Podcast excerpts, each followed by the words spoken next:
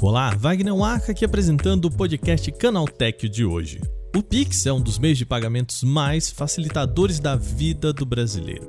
Ele talvez só tenha um problema: não funciona fora do nosso país. Só que um sistema parecido com ele pode surgir em breve para transações internacionais. É um modelo chamado Nexus, desenvolvido internacionalmente para ser um banco central dos bancos centrais. Apelidado por aqui de Pix Internacional, a gente vai falar sobre como funciona a ideia.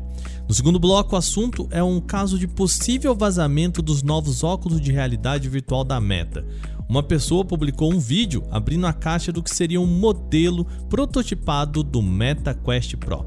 A questão é que a caixa foi encontrada por um funcionário de um hotel, indicando que alguma pessoa teria deixado o aparelho por lá. Essa história maluca é que a gente vai contar aqui no podcast de hoje. No último bloco, mais uma questão de geopolítica internacional. Os Estados Unidos podem estreitar as regras para empresas nacionais exportarem para a China semicondutores usados em inteligência artificial e até aparelhos para fabricação de outros chips. A mudança ainda não foi confirmada pelos órgãos locais, mas tem como pretexto o acirramento de disputas entre os dois países. Começa agora o nosso podcast Canaltech, o programa que traz tudo o que você precisa saber do universo da tecnologia para começar o seu dia.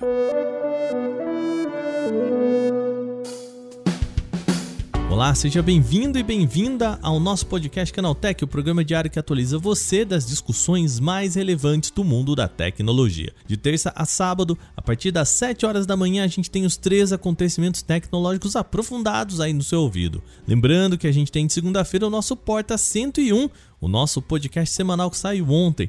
E a gente falou nessa semana sobre comprar smartphone. Eu sei que a vida não tá fácil e por isso eu chamei o pessoal do grupo de ofertas que tem acompanhado o preço de todos os smartphones para falar o que está compensando e o que não está compensando comprar agora. A gente conversa sobre aparelhos até dois mil reais, entre dois mil e cinco mil reais e depois para cima dos cinco mil reais. Vai lá ouvir, eu bati um papo com a Maíra Pilão lá do nosso grupo de ofertas que manja muito dos preços e ela ajudou a entender qual que é o meio do caminho aí pra gente encontrar os melhores preços e as melhores opções de smartphones, tá bom?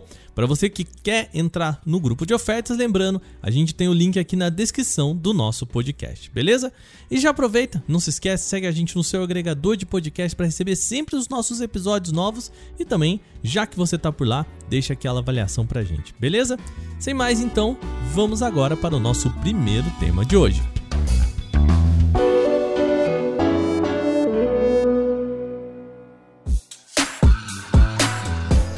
A gente começa o nosso programa falando de Pix Internacional. Já está em testes uma tecnologia chamada Nexus, voltada exatamente para trazer a comodidade do Pix em viagens internacionais. O sistema foi criado por um grupo de tecnologia chamado Bank of International Settlements, o BIS na sigla em inglês. A tradução literal seria algo como Banco Internacional dos Acordos. O time reúne especialistas de 60 países com o objetivo de integrar os sistemas instantâneos de pagamento e transferências, como o Pix aqui no Brasil. Com ele, a pessoa fora do seu país de origem poderia transacionar para moedas diferentes ou de uma mesma moeda com países diferentes em até um minuto. Se você já precisou receber ou enviar dinheiro para o exterior, provavelmente já viu que a burocracia para isso não é nada simples. Existem atualmente duas opções. Ou você utiliza o sistema bancário tradicional que paga aquela bela taxa para fazer essa transferência, ou escolhe um aplicativo e plataforma para você fazer essa validação. Nesse segundo caso, mais barato, claro, a transação pode demorar até dias para acontecer. Aliás, antes do Pix, isso também acontecia.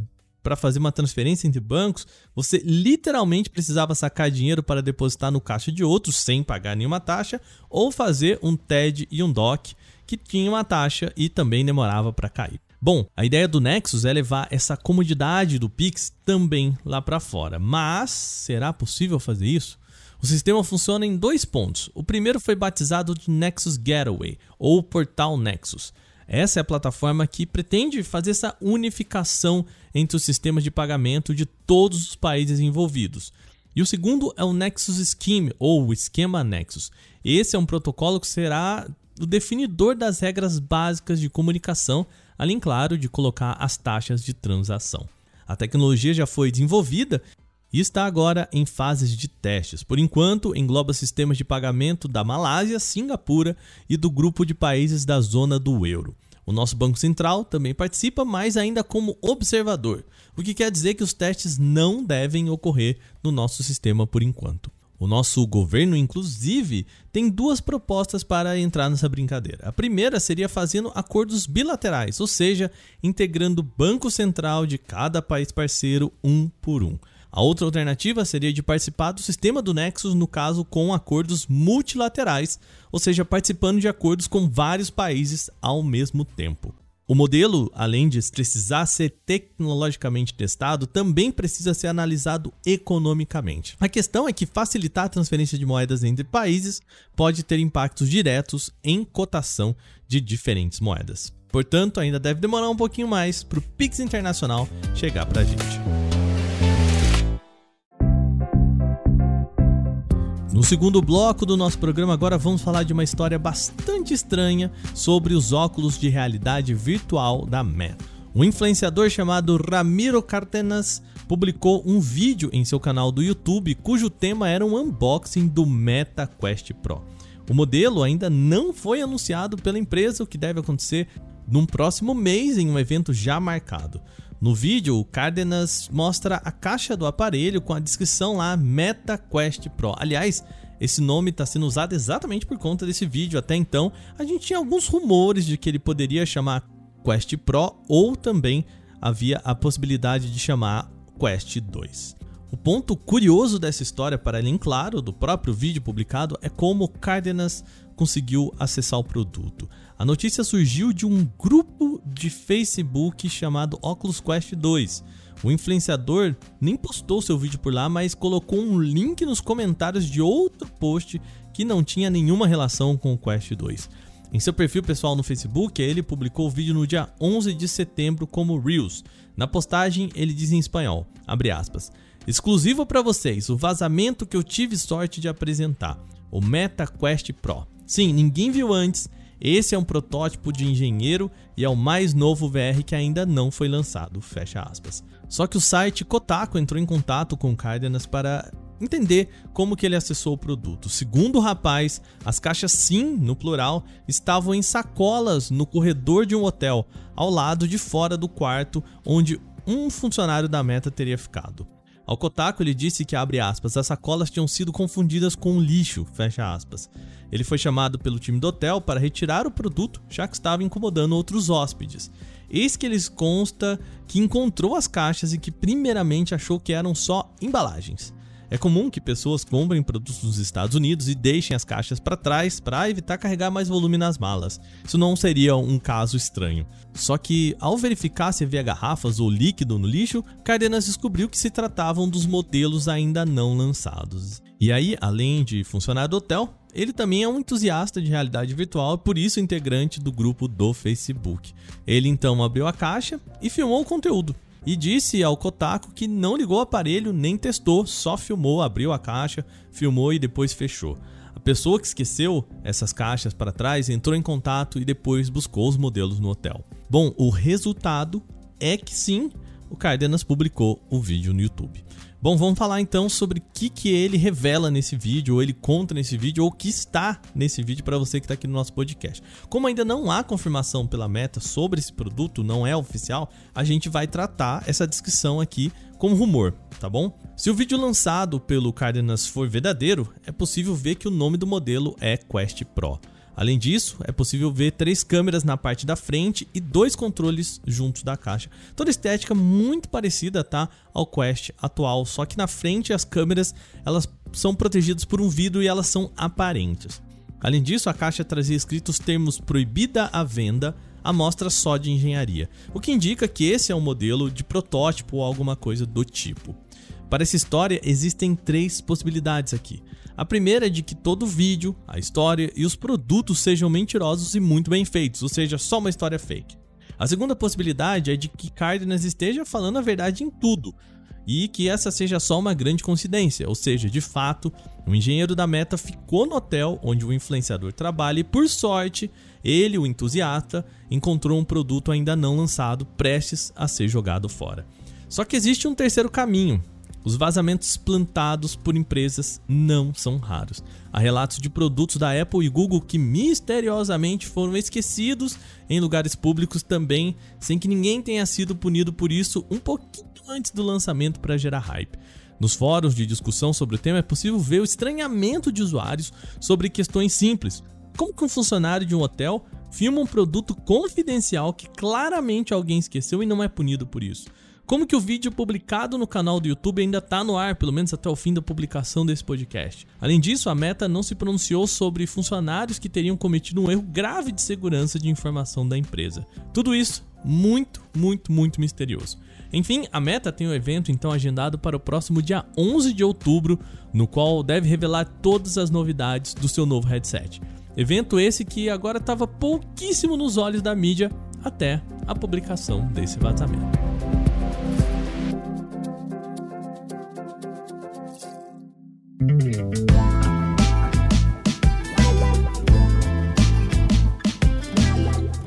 Nosso último bloco de notícias centrais é sobre desacordos entre Estados Unidos e China. O governo norte-americano pode restringir ainda mais as exportações de semicondutores para a China.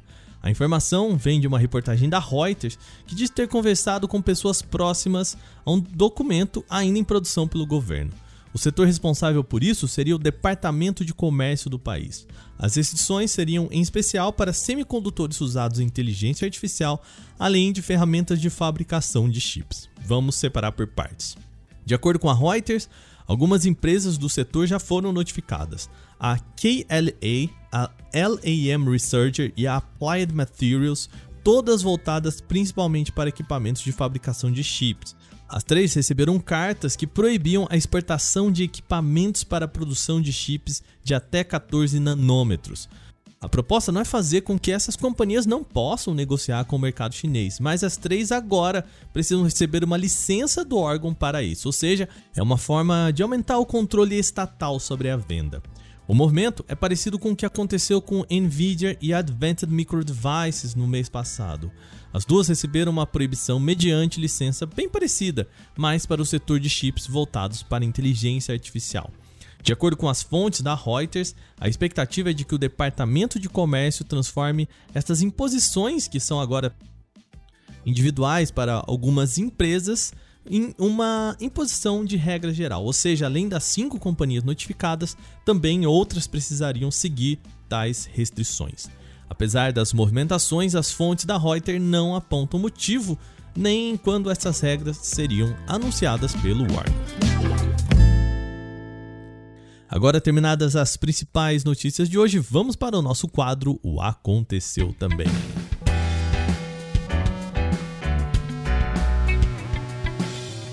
O Aconteceu Também é o quadro em que a gente fala das notícias também relevantes, mas que não geram uma discussão maior. A Apple não costuma identificar a capacidade de bateria dos seus aparelhos durante os seus eventos ou em fichas técnicas oficiais. Porém, as informações foram reveladas em uma certificação de órgão regulamentador chinês, que entregou detalhes de todos os modelos da linha iPhone 14 em relação baterias. Como esperado, aparelhos de tamanhos semelhantes trazem módulos de capacidade parecidas. É o caso do iPhone 14 Plus e iPhone 14 Pro Max. O iPhone 14 Plus chega com 4.325 mAh. Já o Pro Max chega com 4.323 mAh, uma diferença de 2 mAh aí em relação a eles. Curiosamente, o modelo mais robusto tem praticamente a mesma capacidade da versão não Pro, mesmo trazendo um conjunto de câmeras que ocupa mais espaço e hardware mais potente. O mesmo vale para os modelos mais compactos da série. O iPhone 14 fica com 3.279 mAh e o 14 Pro com 3.200, uma diferença de 79 mAh, mostrando assim uma discrepância maior do que a vista nos modelos maiores. Mesmo que os valores sejam menores do que os vistos em concorrente direto com Android, a autonomia deve se manter competitiva, afinal, o sistema operacional iOS exige menos uso de energia, assim como vários componentes produzidos pela própria Apple. No evento do dia 7, a empresa prometeu a melhor bateria de todos os tempos no iPhone 14. Netflix pode finalmente abandonar o modelo de maratonas. A gigante dos streamings estuda mudar a sua estratégia para lançamentos de novas séries e isso pode significar a chegada do bom e velho sistema de lançamento semanal. As informações são do site chamado Puck News e elas sugerem que conversas internas dentro da empresa apontam para essa possibilidade em um futuro não tão distante. A razão seria a pressão causada pela concorrência. Atualmente, apenas a Netflix adota o um modelo de maratonas, trazendo todos os episódios de suas séries de uma só vez. Por um lado, ótima forma de engajar o público ao longo de um fim de semana e fazer com que os números de cada estreia sejam sempre superlativos. Só que ao mesmo tempo, esse modelo faz com que o buzz sobre cada novidade seja sempre muito rápido. A razão para isso é bem simples. No caso da concorrência, o tempo que o público passa exposto ao conteúdo é muito maior. Com lançamento semanal, cada episódio é discutido por dias e isso é algo que dá uma vida longa a cada estreia. Segundo o site, a Netflix passou a ver a mudança do modelo de maratona para o semanal como algo necessário para voltar a se tornar competitiva. Contudo, apesar das notícias do site, ainda não há confirmação da mudança de postura pela empresa. Na última semana, o Google lançou a primeira versão beta do Android 13. Com isso, muitos detalhes dentro do seu código foram revelados e reforçam, por exemplo, a chegada de produtos variados, que inclui um celular dobrável. O modelo seria o apelidado de Projeto Félix e é descrito por diferentes configurações para quando está dobrado e não dobrado. Ou seja, o código mostra que há uma configuração quando ele está dobrado e outra configuração quando ele está desdobrado indicando que estamos falando então de um aparelho que se abre e fecha, certo? Segundo linhas de código, o smartphone oferece um total de 5 câmeras em seu corpo. Na tampa traseira há uma câmera principal de 50 megapixels, uma de 12 megapixels para a lente ultra-wide e uma terceira de 10 megapixels para a lente telefoto. Além disso, haveria dois sensores frontais de 10 e 8 megapixels para selfies. O Google tem um evento agendado para o próximo dia 6 de outubro, quando deve apresentar a nova linha. Galaxy Z Flip 4 quase não superou o teste de resistência do youtuber Zach Nelson do canal Jerry Rig Everything. Apesar de contar com construção robusta em vidro e metal e de manter dobradiça em bom estado mesmo depois de encarar a poeira, o lançamento não saiu ileso ao ser dobrado no sentido contrário. No vídeo, o youtuber tenta riscar, pressionar e até queimar a tela do aparelho com boa resistência. O Z Flip 4 consegue resistir sim sem problemas, mantendo a dobradiça em bom funcionamento ao ser exposto a uma grande quantidade de poeira. Esse nível razoável de resistência é resultado de uso de pequenas escovas nas aberturas que impedem que os detritos causem danos aos mecanismos de movimento. O aparelho encontrou problemas ao ser dobrado no sentido contrário da dobradiça, não apenas se estendendo além do ideal, como também causando a quebra de parte do vidro ultrafino do display. Fora isso, ruídos estranhos de componentes quebrados podem ser ouvidos conforme o criador de conteúdo segue forçando o celular. Impressionantemente, ele continuou operando normalmente, mas com algumas sequelas. A Apple liberou ontem, na segunda-feira, dia 12, a versão final estável do iOS 16. O sistema operacional foi apresentado em junho e desde então passou por mais de 10 versões antes de chegar ao consumidor final. O iOS 16 é considerado uma atualização modesta em termos de renovações estruturais de sistema, mas é uma das mais notáveis do ponto de vista gráfico para o usuário. Isso ocorre porque a maioria dos ajustes foca na experiência das pessoas, com mais liberdade para definir a aparência do software. A mais diferente delas é o recurso de telas de bloqueio personalizável e mais inteligente. As pessoas podem mudar fontes e cores, trocar o relógio, incluir widgets e também conferir as novidades ao vivo de aplicativos, como resultado de partidas esportivas ou de corridas de Uber. Outra mudança simples é poder ver a indicação da porcentagem ao lado do ícone de bateria. Antes de atualizar, Lembre-se de fazer um backup dos seus dados, fotos e vídeos, porque isso evita problemas em caso de falhas no update. É importante estar em um local com Wi-Fi rápido para transferência mais veloz e não consumir dados inteiros. E também ter um acesso à tomada caso a bateria fique baixa durante o download.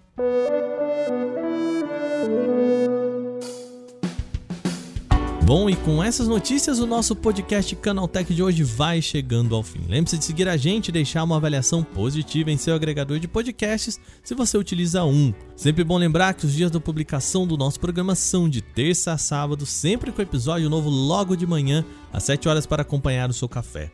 O episódio foi roteirizado, apresentado e editado por mim, Wagner Waka, com a coordenação de Patrícia Gnipper. O programa também contou com reportagens de Victor Carvalho, Turval Ramos, Vinícius Mosquen, da Silvadores e Alveni Lisboa. A revisão de áudio é da dupla Gabriel Rime Mari Capetinga e a trilha sonora é uma criação de Guilherme Zomer. Agora a gente vai ficando por aqui. Amanhã tem mais no podcast Canaltech. A gente se ouve por lá. Aquele abraço. Tchau, tchau.